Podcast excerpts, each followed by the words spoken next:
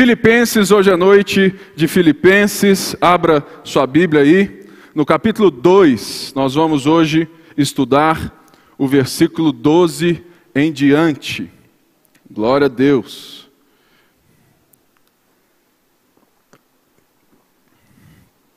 Muitas vezes nós ouvimos as pessoas dizerem sobre a vontade de Deus, não é verdade? Muitas pessoas oram para ver quem é a esposa de Deus, o marido de Deus, se o emprego é de Deus, se aquilo está no centro da vontade de Deus. Isso é muito bom. Mas a pergunta que muitas vezes nós não fazemos é se a circunstância que estamos vivendo faz parte de um plano maior de Deus para nos moldar à imagem e semelhança de Jesus Cristo. Você já viu que nós temos a tentação, o costume de orarmos para saber se é a vontade de Deus, somente aquilo que de fato nos agrada? né? Estou apaixonado. Eu preciso, Senhor, de uma resposta. A gente quase fala sim para Deus já de uma vez, né? Falou, Deus, só falar sim, eu já estou pronto para o seu sim. Quando nós estamos em circunstâncias favoráveis, é muito fácil ouvir um sim de Deus. Quando nós, de fato, estamos em crise também, é muito fácil ouvir um sim dizendo que Deus não tem aquilo para você. O que Paulo quer ensinar à igreja de Filipos é muito semelhante àquilo que nós temos que aprender nessa noite e temos visto em todas as quartas-feiras. Todos os nossos cultos aqui, quartas-feiras, a quarta-feira, é um culto voltado para adoração centrada em Jesus Cristo e para o ensino da palavra de forma expositiva, ou seja, eu vou sempre ter um livro que nós vamos estudar, entender e aplicar, porque é a palavra que transforma, não é verdade? Por isso, Paulo, ele tem essa igreja de gente que ele amava muito. Lembrando, a igreja de Filipos era a igreja que mais apoiava Paulo na sua história. Eles investiram o tempo todo no ministério de Paulo. Eles até enviaram alguém para saber o estado de Paulo em Roma. Eles estavam preocupados com o estado de Paulo. E Paulo então escreve essa carta dizendo: Olha, eu estou preso de fato, mas eu me alegro porque a vontade de Deus, Deus controla todas as coisas e Deus tem me alegrado porque a minha prisão tem servido de benefício para o Evangelho.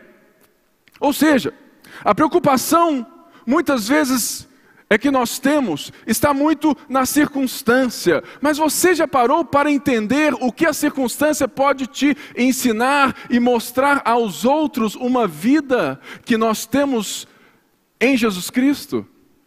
Ou seja, Paulo, ele esvazia de uma forma muito carinhosa toda a preocupação que esses irmãos tinham, que ela legítima, amorosa e de tanto valor, mas ele coloca os olhos desses irmãos naquilo que nós precisamos colocar todos os dias, no Evangelho naquilo que, nos, que de fato nos afetou, naquilo que de fato nos salvou. E Paulo então vem dizendo: Olha, eu estou certo que Deus está operando em vocês, eu estou certo de que Deus é fiel e Ele irá completar o que Ele começou.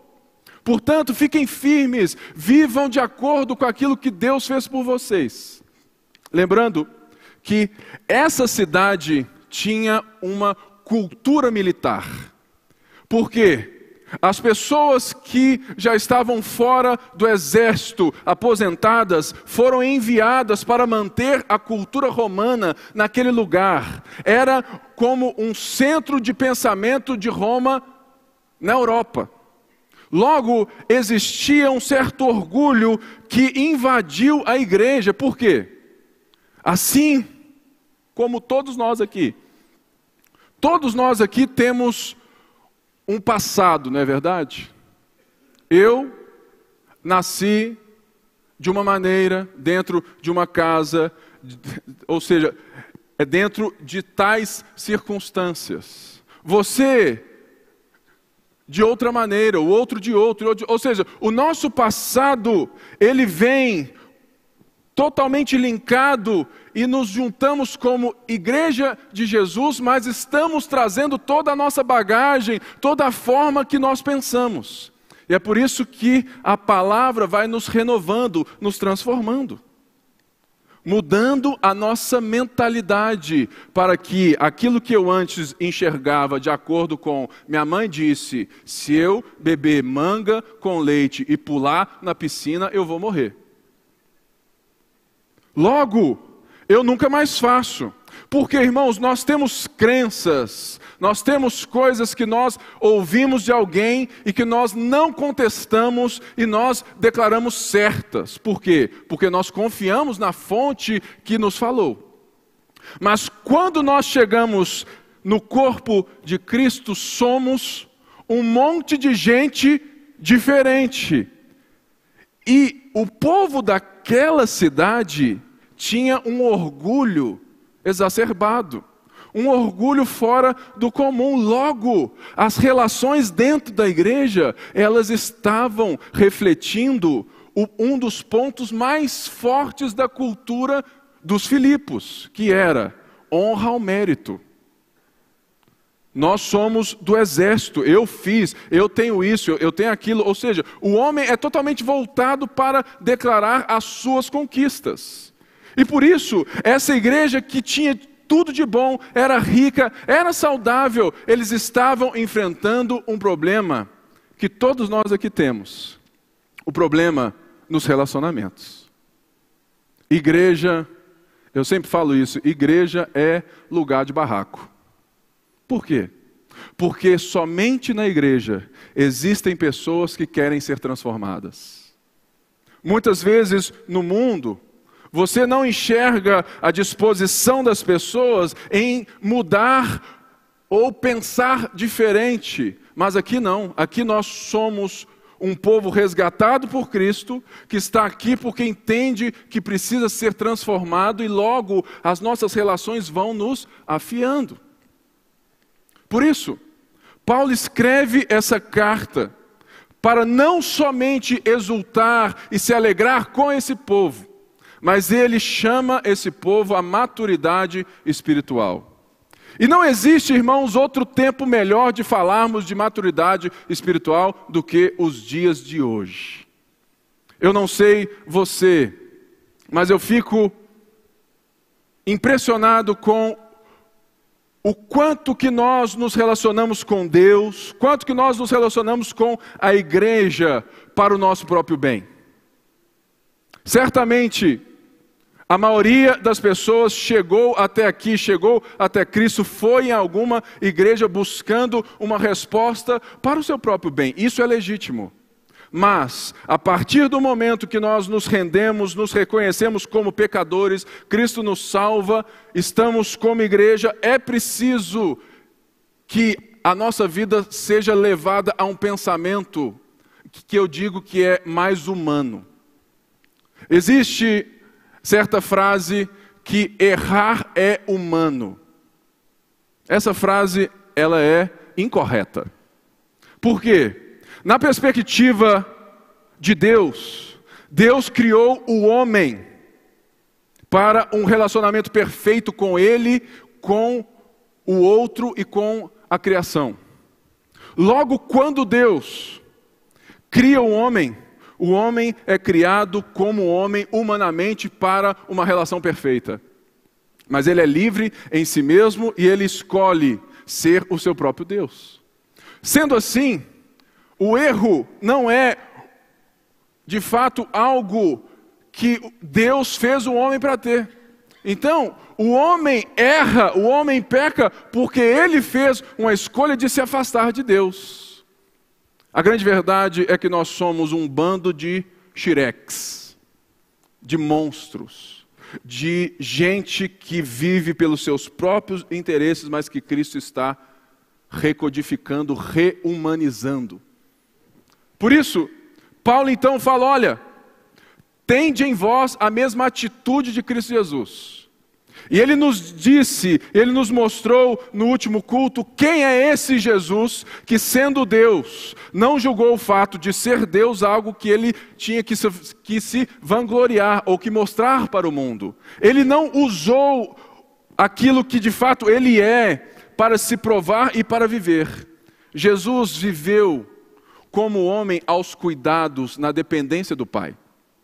Então, nós chegamos nesse texto aonde Paulo vai dar sequência para nos levar a uma forma de maturidade que levará a sua vida inteira. A maturidade de entender que nós fomos criados para viver para as outras pessoas. Nós fomos criados para viver para o bem do outro. Então ele diz assim, aqui no 2, a partir do versículo 12: Assim, meus amados, como sempre vocês obedeceram, não apenas na minha presença, porém muito mais agora na minha ausência. Ponham em ação a salvação de vocês com temor e tremor, pois é Deus quem efetua em vocês tanto querer quanto realizar, de acordo com a boa vontade dele. Façam tudo sem queixas nem discussões para que venham a tornar-se puros e irrepreensíveis, filhos de Deus inculpáveis no meio de uma filhos de Deus inculpáveis no meio de uma geração corrompida e depravada, no qual vocês brilham como estrelas no universo, retendo firmemente a palavra da vida. Senhor, essa é a tua palavra, e eu estou aqui como um vaso para expô-la. Me dá graça, Senhor, que cada um aqui que está me ouvindo possa ser de fato ministrado pelo Senhor, pelo teu Santo Espírito, e todo o povo de Deus disse amém. Então Paulo diz assim: assim o que? Assim como nós vimos o exemplo de, sabe, de Cristo, do próprio Deus, assim como eu lhes disse que Jesus não julgou os seus méritos, quem ele era, para se provar, para se impor diante do mundo assim. Paulo então nos exorta: olha, meus amados, como sempre vocês obedeceram, não apenas na minha presença, porém muito mais agora na minha ausência, põe em ação a salvação de vocês. Muitas pessoas só obedecem quando o chefe está presente, não é assim? Muita gente só faz certo quando tem alguém olhando. Ou seja, existe uma grande diferença entre alguém que faz o que te pede e alguém que faz o que ama. Quando você faz aquilo que te pedem ou que você é pago somente para isso, você certamente não irá fazer melhor quando ninguém estiver te olhando. E é isso que muitas vezes nós temos essa ideia de que não tem ninguém nos olhando.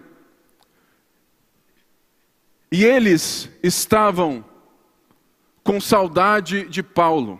E Paulo estava preocupado que essa igreja parasse de crescer na graça de Deus, de fazer as coisas que Paulo havia lhes ensinado, porque Paulo não estava mais presente. Então Paulo falou: Olha, assim como eu mostrei Cristo para vocês, não sou nem eu, assim como vocês têm esse exemplo que eu disse, tenham a atitude igual a desse cara. Vocês, meus amados, façam Vivam, sejam firmes na fé, vivam aquilo que Deus deu para vocês, a forma como que Deus nos chamou, vivam isso na minha ausência também. Não esperem ter um líder presente para te conduzir. E nós somos a igreja do tempo dos mimados.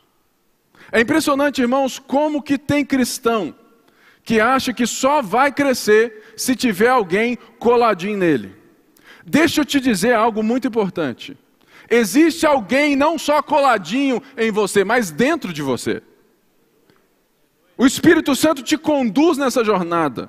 Deus é o maior discipulador dos homens. E existe um livro, existe uma revelação que não só está nas suas mãos, mas pode estar no seu coração, só basta um movimento ler.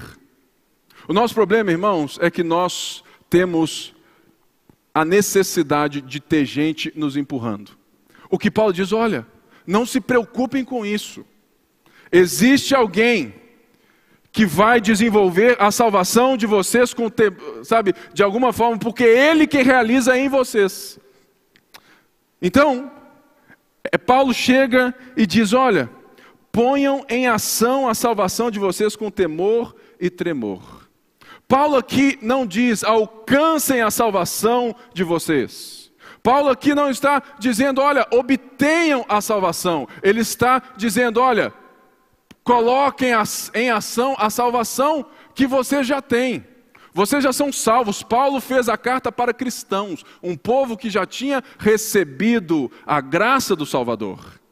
Aqui não está dizendo em momento algum que você pode receber ou não receber a salvação. Você já recebeu. Esse termo ponham, desenvolvam, é justamente esse movimento de levar à maturidade, de levar à plenitude. O nosso problema, muitas vezes, irmãos, é que nós achamos que nós não precisamos de crescer porque o céu está garantido. Muitas pessoas estão entendendo a graça de forma barata. Cristo te comprou, isso é mérito dele, ele fez, você é salvo e você é salvo para sempre. Mas o que ele está te chamando é: olha, existe uma grande diferença entre o monstro no pecado que eu salvei e o discípulo que eu ensino, que chegará à maturidade, à imagem do seu filho, a noiva de Jesus. É essa, é esse translado, é essa jornada que Paulo está chamando os irmãos a viver. Olha, vocês receberam tamanha graça. E essa graça, ela não apenas te deu essa posição, mas ela te coloca numa jornada de volta aos princípios, aos primórdios, à criação de Deus antes do pecado. Ponham em salvação, ou seja, deixe que a sua vida agora esteja totalmente voltada para Deus. Coloquem em ação, caminhem para, com temor e tremor. Essa palavra não é medo, mas é reverência e seriedade. Essa palavra quer dizer que nós entendemos o tamanho da obra que Deus fez por nós. Irmãos, eu não sei você, mas eu sei do buraco que Deus me tirou. Eu me lembro, irmãos, que quando eu tinha 17 anos, 1999, e falei a minha idade. 1999, eu estava de alguma maneira perdido. Por quê? Com os meus 17 anos, eu me lembro que eu só vivia um dilema. Eu sou gago. Você fala assim, é? É, depois eu te explico essa parte. Pensa num jovem gago com 17 anos, pensando assim, puxa vida, o que, que eu vou ser da vida? Eu fiz uma escolha, falei assim: vou ser chefe de cozinha, eu vou ficar lá atrás, e ninguém vai me ver, ninguém. Vou ficar lá atrás, só fazendo uns trem gostoso. Engraçado, irmãos, quando eu decidi ficar lá atrás, Deus interferiu na minha vida. Ou seja, eu sei do vazio que ocupava o meu coração. Eu sei das coisas que eu estava enlamaçado. Você sabe das suas? Certamente você sabe. Você sabe então da seriedade da obra, você sabe da quão grande salvação Cristo te alcançou. Por isso, coloquem em ação a salvação que lhes que, que sabe que veio para você como um presente. Com seriedade, com reverência, por quê? Porque não foi qualquer pessoa que te salvou. Lembra dos versículos de antes? Tende em vós a mesma atitude que houve em Cristo Jesus, porque ele sendo Deus. Quem fez esse movimento de esvaziamento, de ser submisso ao Pai, totalmente, sabe, é como um homem, foi o próprio Deus. Logo, o próprio Deus fez essa obra, se humilhou, foi visto morto, morte de cruz, mas Deus o exaltou sobre a maneira. É essa atitude que Paulo fala: olha, é essa atitude que eu quero. Com reverência, com submissão. Ou seja, nós temos que entender que Paulo diz assim: olha, pois é Deus quem efetua em vocês tanto o querer quanto o realizar de acordo com a boa vontade. Ou seja, Paulo não está jogando para você a responsabilidade. Paulo está te dizendo que agora você tem um privilégio, uma responsabilidade, mas que Deus é que te conduz. Ou seja, mas nós precisamos, irmãos, voltar a princípios de reverência na nossa vida. Reverência não quer dizer que eu me visto da forma certa, que eu falo da maneira correta, que eu não digo certas palavras Reverência é muito mais do que isso. Reverência é quando eu reconheço que existe alguém acima de mim e eu me dobro e eu construo a minha vida a partir da Sua palavra. Isso é reverência. É quando eu construo todo o meu olhar, todas as minhas decisões com reverência, ou seja, eu não posso decidir mais sozinho, porque eu tenho alguém sobre mim. Por isso, que é necessário em todos os momentos saber a vontade de Deus. Por quê? Porque é Deus quem efetua em, em vós o querer e o realizar. Aqui diz algo muito lindo, que é a mesma forma de energizar. Deus, de alguma maneira, Ele nos dá as condições para vivermos essa salvação que Ele nos chama a desenvolver. Irmãos, Olha que coisa linda. Por quê? Nós só temos que fazer um movimento na vida, que é para baixo. O coração tem que se render, a alma tem que se render, o intelecto tem que se render à manifestação, ao senhorio, à soberania de Jesus sobre as nossas vidas. Ou seja, se eu entendo que eu era incapaz de, de chegar até Deus, que eu era incapaz de amar a Deus, logo eu sou incapaz de amar o outro. Se eu não sou capaz de amar a Deus, como eu vou amar alguém? Por quê? Porque eu só penso em mim mesmo. Mas não. Agora, eu posso isso porque Deus é quem me capacita, é Deus quem me dá a vontade, é Deus quem de fato vem com o seu socorro bem presente no tempo da angústia. Você fala assim, Pipe, eu não tenho vontade de orar, nem eu. Mas quando eu me dobro, eu reverencio a Deus, falo assim, Deus, eu não tenho vontade de orar, mas eu estou aqui porque eu tenho certeza que o Senhor pode me capacitar a chegar nesse momento aonde a oração se tornará um prazer na minha vida. É justamente, irmãos, a diferença que nós necessitamos entender que todo prazer eterno requer disciplina. Todo amor requer disciplina. Eu tenho dois filhos. E os meninos são meninos, né? Brinca, briga, levado, graças a Deus. Irmãos, o amor que eu tenho a eles, ele é enorme, infinito, mas ele necessita da capacitação de Deus, porque tem hora que os meninos me tiram do sério. É assim também na sua vida? Claro que é. Mas Paulo diz: olha, o que Deus tem, essa jornada para sermos transformados à imagem de Jesus, sermos, ser, sermos de fato como Jesus, não se preocupe. Você não precisa tirar as suas armas, você não precisa comprar nada no mercado negro, porque existe um Deus que te deu toda a capacidade, o Espírito Santo em você, para que você seja conduzido de glória em glória. Mas aqui requer uma coisa: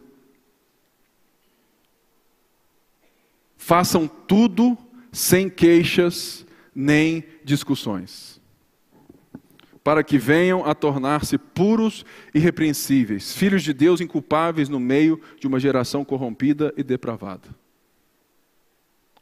Olha só, se eu reconheço que Deus é meu Senhor, que Jesus governa a minha vida e que agora eu estou num processo de santificação, eu estou numa jornada de ser transformado e pensar como Ele, e viver como Ele, em olhar como Ele, em amar como Ele.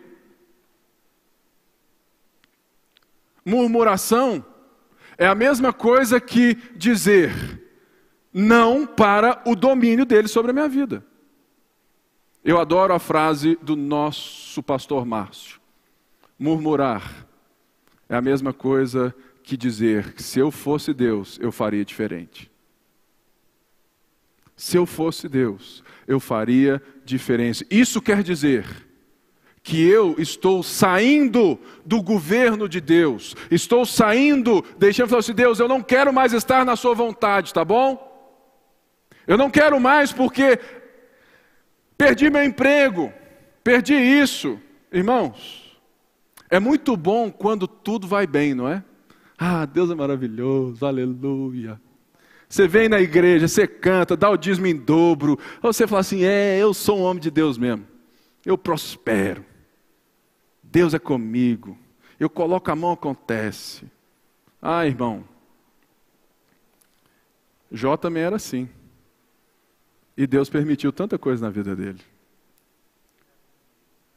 Ou seja, entender que Deus efetua em nós tanto o querer quanto o realizar não quer dizer aquilo que eu quero, mas que Deus está conduzindo na sua soberania, na sua força, no seu poder, na sua vontade, em meio a qualquer circunstância que eu viva.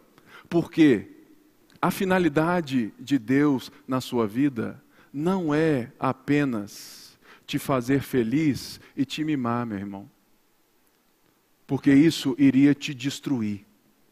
Se Deus ouvisse tudo aquilo que eu oro, Deus iria me destruir. Porque eu oro tanta bobagem, querido. Eu oro tanta coisa que fala assim, ô oh, filho, lê mais a Bíblia, pelo amor de Deus.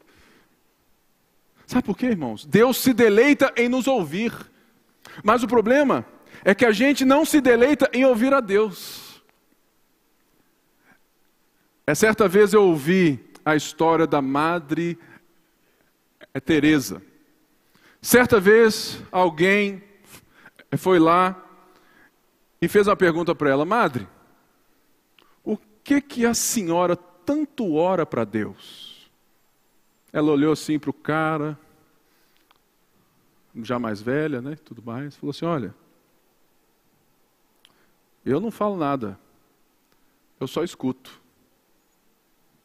Ele ficou assim, poxa, que coisa esquisita, né? Então ele foi e falou assim: olha, então o que Deus tanto fala para a senhora? Ela olhou para ele assim: nada, ele só escuta.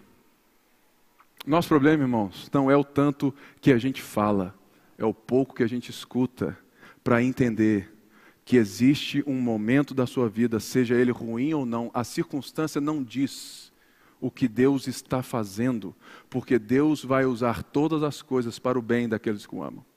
Ou seja, todas são todas. Se você vive hoje, sabe, de uma forma que você sente a dor, você se sente triste, olha, se lembre desse versículo, se lembre dessa passagem. É Deus que efetua em nós, Ele está nos conduzindo e Ele vai te ensinar alguma coisa em cima disso tudo, porque o propósito final de Deus não é te fazer um cara massa, super legal nesse mundo, mas é te formar a imagem de Jesus. E para isso você tem que passar uns perrenguinhos.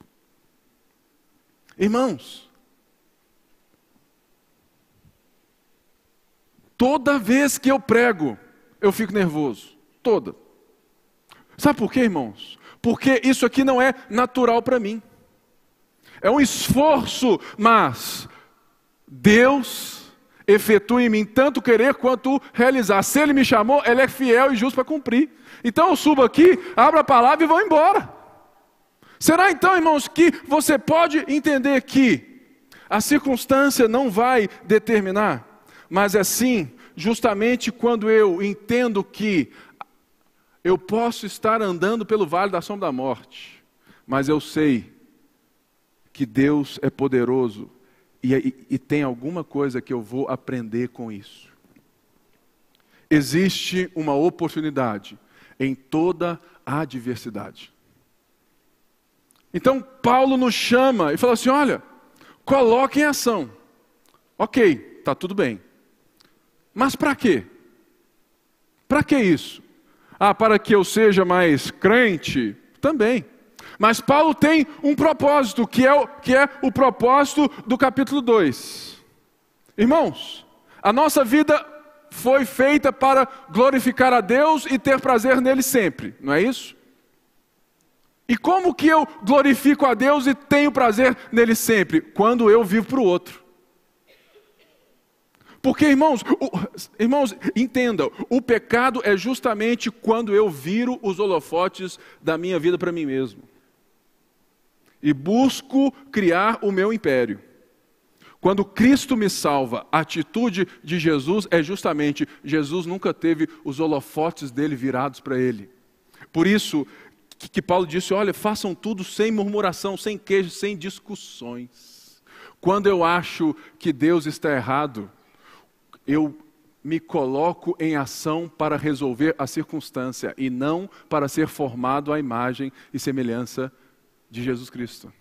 Essa é isso que Paulo fala, olha, façam tudo sem, sem contenda, sem discussões. Discussões aqui não é, sabe, sabe, ah, Pipe, eu faço a DR lá em casa, não é isso não.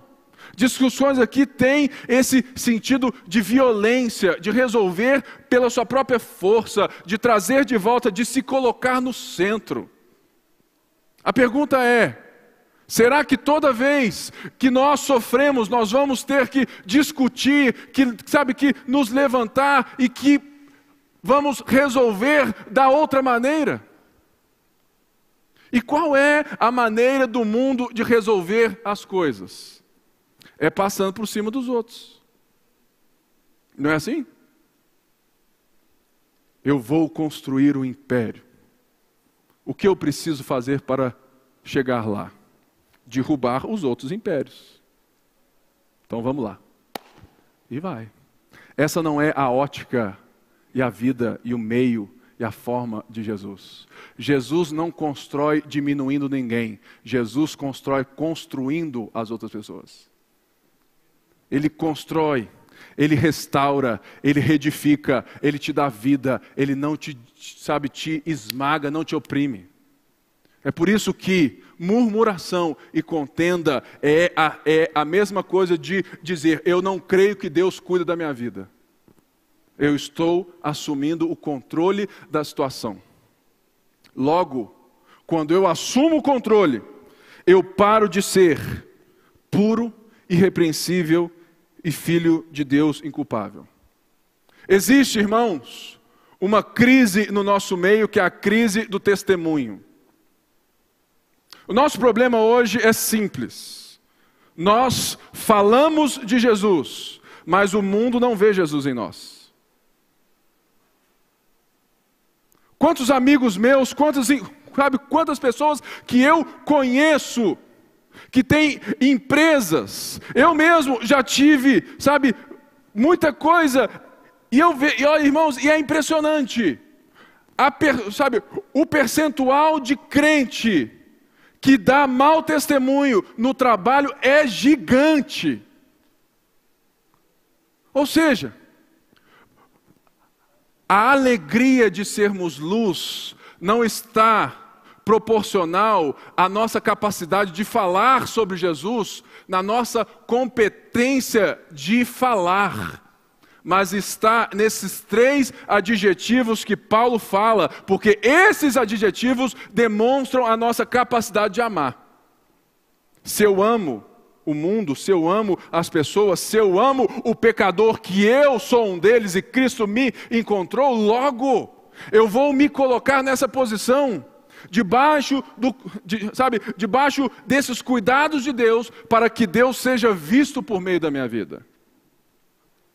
Irrepreensível é justamente aquele que você olha e fala assim: pô, esse cara me inspira. Esse cara é um homem de Deus. Essa mulher, poxa, que mulher crente. Você não encontra nada que vai desabonar o testemunho dela. Ela é irrepreensível no sentido não de ser perfeito, porque o próprio texto diz que existe uma jornada para, para sermos perfeitos, para sermos iguais a Jesus mas ela é irrepreensível no sentido de que ela demonstra com a vida o que ela diz com a sua fala. Nós precisamos, irmãos, restaurar o poder do testemunho no nosso meio. Sermos irrepreensíveis a ponto das pessoas nos perseguirem porque vem Jesus em nós e não nos perseguirem porque ouvem sobre Jesus de nós mas não veem Jesus em nós. Por isso nós somos motivo de chacota. Ou seja, Paulo falou assim: olha, façam tudo sem murmuração e contenda, sejam irrepreensíveis, vivam a vida de Deus, sejam um retrato de Deus, exalem Jesus, puros. Aqui, puros é mais certo, sincero. Sincero aqui não é é daquela música, não. Eu sou sincero. Lembra dessa? Baby, eu sou sincero. Não é o super sincero. Irmãos, disso eu sei muito bem, porque de sinceridade eu tenho que diminuir. Graças a Deus existe uma mulher, Débora, que é a minha esposa, que está me deixando menos ogro, menos monstro. Né? Mas nem é isso o que Paulo diz como puros ou sinceros. O sincero aqui, o puro, é sem adulteração, sem mescla, sem mistura. Não seja alguém que é misturado. Não tenha essa mistura, não seja gasolina adulterada no mundo. Não tire vantagem não seja alguém que as pessoas confundem se é crente ou não. É isso que Paulo está dizendo: olha, vocês precisam ser sinceros, vocês têm que ser orgânicos, sem transformação, sem adulteração. Você tem que ser puro, genuíno, de fábrica. Ele diz assim: filhos de Deus inculpáveis no meio de uma geração corrompida e depravada. Inculpáveis por quê? Porque todo filho de Deus é inculpável. Antes de mais nada. Por quê? Só são filhos de Deus aqueles que o filho fez irmãos. Nem todas as pessoas desse mundo são filhos de Deus. Todos nós somos criaturas de Deus. Só são filhos, pertencentes, herdeiros, co-herdeiros com Cristo, herdeiros de Deus. Aqueles que o unigênito do Pai, o único herdeiro, fez co-herdeiros. Mas isso requeriu do filho, requereu do filho um sacrifício de compartilhar a sua herança. Ele morreu morte de cruz. Ele se entregou por nós. Ele fez de um bando de gente morta, depravada, sem Deus, sem esperança, ele nos fez filhos de Deus, inculpáveis. Ou seja, não existe entre nós e Deus nenhuma divergência. Logo, nós, demos, nós temos que buscar a paz, nós temos que ter essa certeza de que nós também não temos nas nossas relações essas culpas que nos separam uns dos outros. Por quê? Porque o que o mundo precisa hoje não é de gente igual, é de gente diferente. A igreja, ela deve ser um contraste no meio de um mundo perverso e depravado. Isso quer dizer o quê? Perverso é justamente a minha capacidade de fazer qualquer coisa para, para alcançar aquilo que eu quero para mim mesmo. Eu sou capaz até de matar, se for necessário para, para alcançar. Por quê? Porque eu sou depravado. Depravado, entenda, é a mesma coisa que eu sou um ser humano desconectado com Deus. Todas as minhas faculdades estão totalmente distorcidas, porque elas não cumprem o propósito que elas foram criadas para ter honrar e glorificar a Deus, um relacionamento perfeito de amor. Se eu, então, sou feito, nascido no pecado, o pecado deturpou de tal maneira a ordem humana que o homem morre. Porque antes não tinha morte. O pecado é tão forte, irmãos, que alterou o homem. Porque depois do pecado ele morre. Então, ele está o quê? Depravado. Ele é totalmente ausente de vontade de servir ao outro, de buscar a Deus. Ele é é impossível alguém, se não pela ação do Espírito Santo, amar a Deus. Porque ele só ama a si mesmo. É por isso que nós temos que ser aquilo que Paulo então diz, falou assim: olha, tudo isso que eu disse a, até agora é para que vocês sejam luzeiros, estrelas no universo. Entendo, irmãos ele usa a mesma palavra que Gênesis vai usar para o sol, para a lua, para os astros. O sol, ele não existe para brilhar em si mesmo, ou para ele mesmo. O sol existe dentro daquilo que Deus fez para gerar vida, calor e tudo mais nos planetas. A lua, da mesma maneira, eles, eles coordenam, de alguma forma, essas estações do ano. O dia, a noite. Nós temos visão de dia porque o sol é o luzeiro. Pense no jogo do galo. Cheio, sempre. E lá em cima tem os tem a luz, não tem? A luz ali serve para quê, querido? Olha, todo mundo, ó, oh, acendeu a luz. Luz, luz, luz, luz, luz. É assim? Não.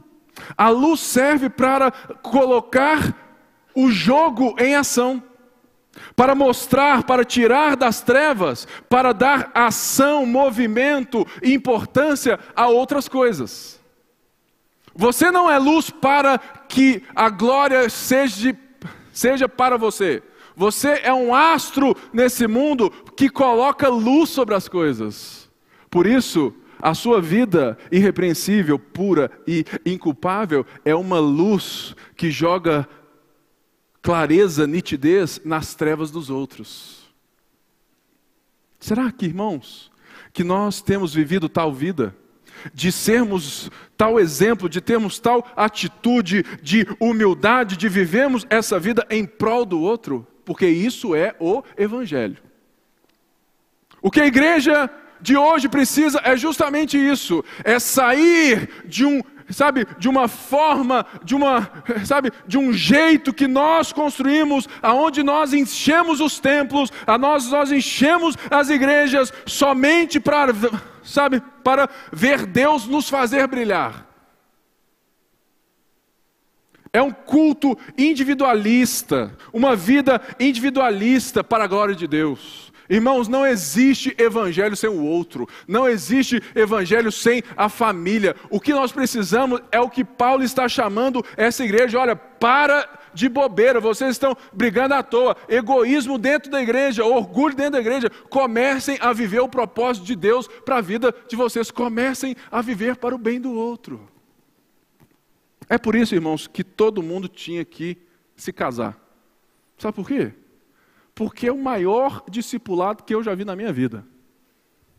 A minha mulher, a Débora, irmãos, eu aprendo a amar sempre que eu acordo e olho assim e falo assim: nó, eu tenho que me, me desprover de tudo aquilo que eu quero, porque eu quero é fazê-la feliz. Tem uma frase, é também, é do pastor Márcio, que é muito verdade. É, é que ele diz que o nosso propósito é fazer Deus sorrir.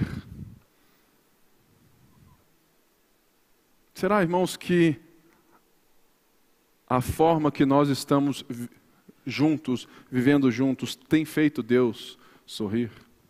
Ou tem feito o outro sorrir? Nós temos, irmãos, que entender que isso é o passo da maturidade cristã. A alegria não está somente naquilo que eu recebo de Deus, mas por receber tamanha salvação, por ter a capacitação do Espírito Santo para viver isso tudo, por ser tamanhamente abençoado, eu preciso entender que Deus criou o mundo para que eu o adore quando eu trabalho para o bem do outro. E sabe que isso é a coisa mais difícil. É por isso que é maturidade cristã. É um processo. É um processo. É um processo doloroso, de longo prazo, mas é a única coisa que vai satisfazer seu coração. É a única coisa que, que dá sentido na vida. É quando nós temos a, a certeza de que eu posso estar no vale da sombra da morte, eu creio que Deus é soberano, que Ele me conduz, que eu estou aqui, que eu vou aprender algo e com esse algo eu vou amar o outro. Mas como? É Paulo diz aqui, retendo firmemente a palavra. Retendo aqui tem esse tem como é sentido o de cultivar, de de dar ou de preservar a cultura. Por quê? Paulo é muito inteligente. Da mesma forma que os irmãos e que a cidade de Filipos tinha um conjunto de, de ex-soldados romanos para preservar a cultura romana naquela cidade, Paulo usa a palavra preservar, reter, que era comum à vida deles, que era, sabe, de fácil entendimento, Paulo fala: olha, assim como as pessoas lutam para permanecer, ou, ou seja, é, é de alguma forma preservar os valores romanos, existe a única forma de vocês reterem, de serem luz, é quando vocês retêm, quando vocês preservam, quando vocês estão na cultura da palavra.